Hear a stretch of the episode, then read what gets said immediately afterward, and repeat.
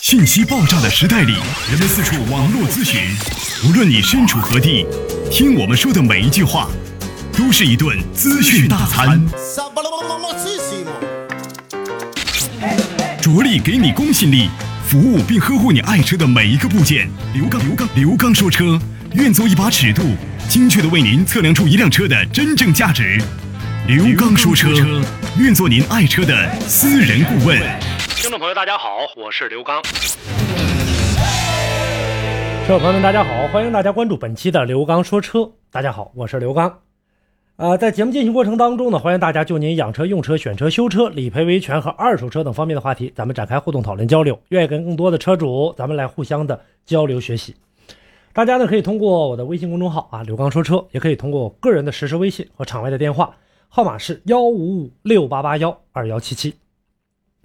今天的节目当中呢，我们想跟大家呢来聊一个轮毂电机技术。听起来大家好像不太了解哈，实际上在我们生活当中现在已经有很多了。轮毂电机技术呢，又称呢车轮内装电机技术。它最大的一个特点是干嘛呢？就是传动和制动装置都放在轮毂里了。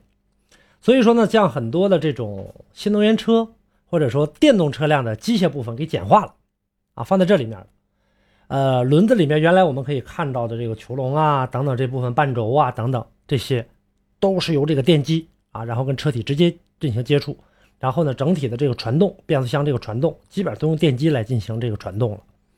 实际上来讲的话呢，现在我们来看很多的这种新能源车呢，已经有好多了啊，但之前的话呢，我们大家觉得说应该是一个新生事物，呃，往前推的话呢，不是啊。很早很早以前，一九零零年，你看这有多少年了啊？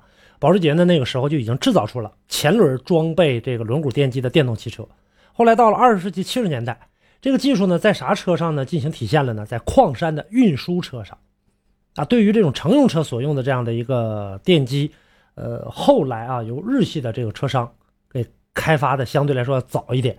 然后呢，给放到了这个车型身上。后来呢，应该没记错时间节点的话，应该是在二零一一年上海车展，当时展出了啊瑞奇的 X 一增程电动车，那个时候用了轮毂电机技术，咱们国内的，其实挺简单的。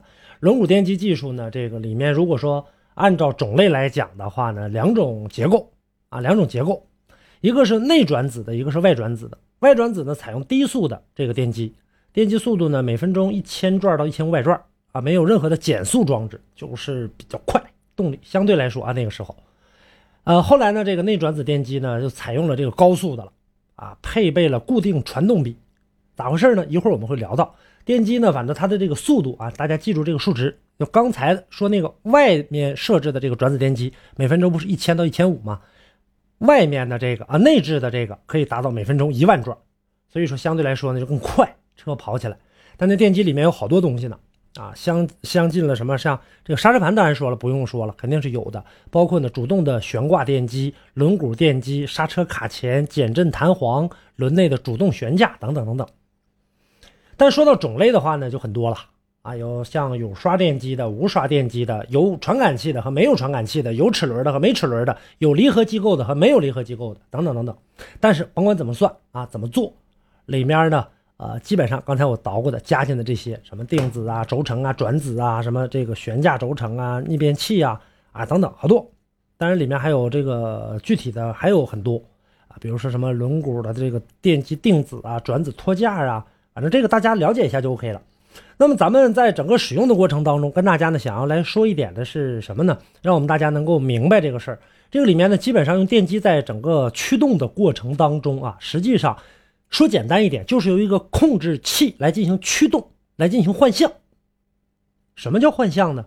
这个转子又是干嘛的呢？这里面呢，一共是有啊这个两大部分，大家记住，定子和转子。啊，一个定子，一个转子，有点我们大家见过电机吧？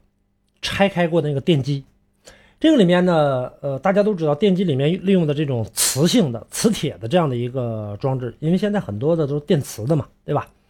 电磁呢，我们大家说到磁铁的时候，大家也都知道叫异性相吸，同性相斥，就像我们平时玩磁铁一样。比如说一个一块磁铁啊，一块整磁铁，我们可能把它摔成两半了。摔成两半的话呢，我把这个磁铁要这个合在一起的话，很很难，因为有同性的这个同性放在一起就有阻力。但异性的话呢，你稍稍掉下个，啪，它就吸在一起了，对吧？这个时候呢，我们管这个正极和负极一般都这样叫，对吧？然后用 N 和 S 来进行表示。那么不用说了，异性相吸，同性相斥嘛。那 N、S 放在一起，肯定啪就吸上了。那两个 N 或两个 S，两个正极，两个负极，它肯定吸不上。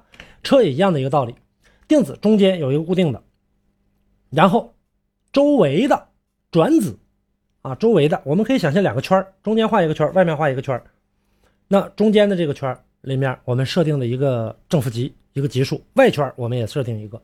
那么通过整个的这样的一个电力驱动，让它转起来。转起来干嘛呢？不断的去改变它的这样的一个磁性，它的一个磁场啊，让它呢这个采用这种同性相斥啊，这个异性相吸。那也就是说什么呢？转一下，让它呢进行的这个同性的相斥，它肯定把它推开了，对吧？同性相斥嘛，然后转过来这边的又是异性了，异性马上要吸上的时候，然后再转成这个同性，它再往回转，就一点一点以此往复循环。不停不停的这样的一个转，刚刚给它吸过来，给它推走；刚刚给它吸过来，就给它推走，很简单。那这个车就跑起来了。那刚才我跟大家打的这个比方，拿一块磁铁你放在地上，然后你拿铜性去推前面那块磁铁，你去吸它，它肯定吸不住。你往前推，它就往前走；你往前推，它就往前走，就不停不停，它围绕着这个圈儿啊，不停的这样的一个转。当然现在呢，这个里面这只是一个简单的一个方式啊，里面现在还有很多，包括有带离合器的和不带离合器的啊等等这样的一个方式。啊，包括呢，像刚才提到的这个有传感器的和没有传感器的，那么有的这个电动车、电动自行车吧，咱们大家有的骑过的，对吧？踩一下才能行驶，里面没有传感器嘛，它直接呢这个测量电机反电的这个动势，就知道转子的一个位置，然后进行换向。就你踩一下，给告诉它一个信号，它就往前走，对吧？然后呢，这个有离合器和没离合器的，那使用轮毂电机的这种电动自行车，我不知道大家有没有骑过这种啊？那里面呢有这个电磁阻力，使离合机构可以减小电磁的阻力。就我让你异性相斥的啊相吸的时候，这个时候呢，它过来的快还是慢，它来控制你。然后呢，在同性相斥的时候是快是慢，然后它来控制你。这个时候用这种离合机构来调节整个的一个转速比，这个时候车跑起来，其实就是这么简单。我们大家在使用的过程当中，经常能看到这样的。然后包括呢，像这个呃，里面又加入了一些弹簧啊等等，让车在跑起来的过程当中，能够呢，它的这样的一个减震的性性能会更好。当然，现在很多多种新能源车的不同技术吧，但这只是一个大概，因为里面还有很多更详细的新能源车车型呢，基本上得有百分之八十以上的车在采用电驱动，因为轮毂电机驱动的这个时候就能派上用场嘛。啊，无论是纯电动的还是燃料电池的这个，或者是增程的这种电动车，都可以用轮毂电机作为主要的驱动力。那这个很多见啊，现在很多的大家在使用的过程当中也发现了，这种有电的车的动力性能跑的是非常非常快的。那跟这个是有直接的相关的一个原因的。那么当然，在现在传统动力的商用车，呃，已经有很多很多了，装备了利用这种呃涡流的这个流动原理的，就是电阻来进行制动的。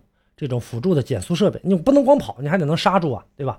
然后呢，采用这种更优异的这样的一个制动的一个性能，轮毂电机的这样的一个电制动的容量大和小来进行找，然后呢，再需要加附加一些什么呢？机械制动的一些系统啊，让它的这个速度减回来。同时呢，在转动的过程当中，它里面过来的这样的一个电能，我们大家现在能看到很多新能源车说我们车刹车啊就开始回收能量，就开始回收。在刹车的过程，它在转的过程当中一转发电嘛，对吧？然后这个时候就把这个电能吸回来，再给我们电池来进行充电，往复的循环。当然了，这种东西呢说好或者说不好，里面呢它有各自的这样的一个利弊。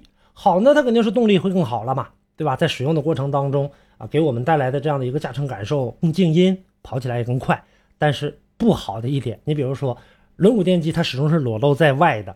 那我们车辆在外面开着的过程当中，可能要有面临着水坑，对吧？或者说这个积水路段、灰尘、泥沙等等等等，所以在密封方面上，相对来说就有很高很高的要求。还有一个最大最大的一个问题，就是在跑起来之后的话，它会什么？会发热。那发热的过程当中，我们要考虑到它的一个散热问题嘛。所以这里面有利有弊。那么在整个使用的过程当中，包括我们后期它能不能够耐用啊，能不能跑得住啊，包括高速在。不断频繁震动的过程当中，这个会不会造成影响啊？那这些交给工程师们一步一步去解决吧。因为刚才也提到了，里面包括一些减震系统啊，包括一些散热的这样的一些机构，陆陆续续的会加入进去。但我们今天的节目当中跟大家呢，无非就是想更多的去了解一下轮毂电机的技术，跟大家呢简简单呃这个浅析的去了解一下，跟大家去说一下轮毂电机技术，就说到这儿。当然有更详细的，那么也欢迎大家呢啊跟我们共同的来进行探讨交流，也跟大家呢探讨学习。好嘞，那今天的话题跟大家就聊到这儿。那节目之外呢，大家可以继续通过我的场外的互动方式啊，平时的这个视频直播，在微信公众号里面直接搜索呃这个刘刚说车，点击关注，在下方就可以看到视频直播。另外呢，场外的电话和微信是同步的，幺五五六八八幺二幺七七。好嘞，这期话题咱们就聊到这儿，下期再见。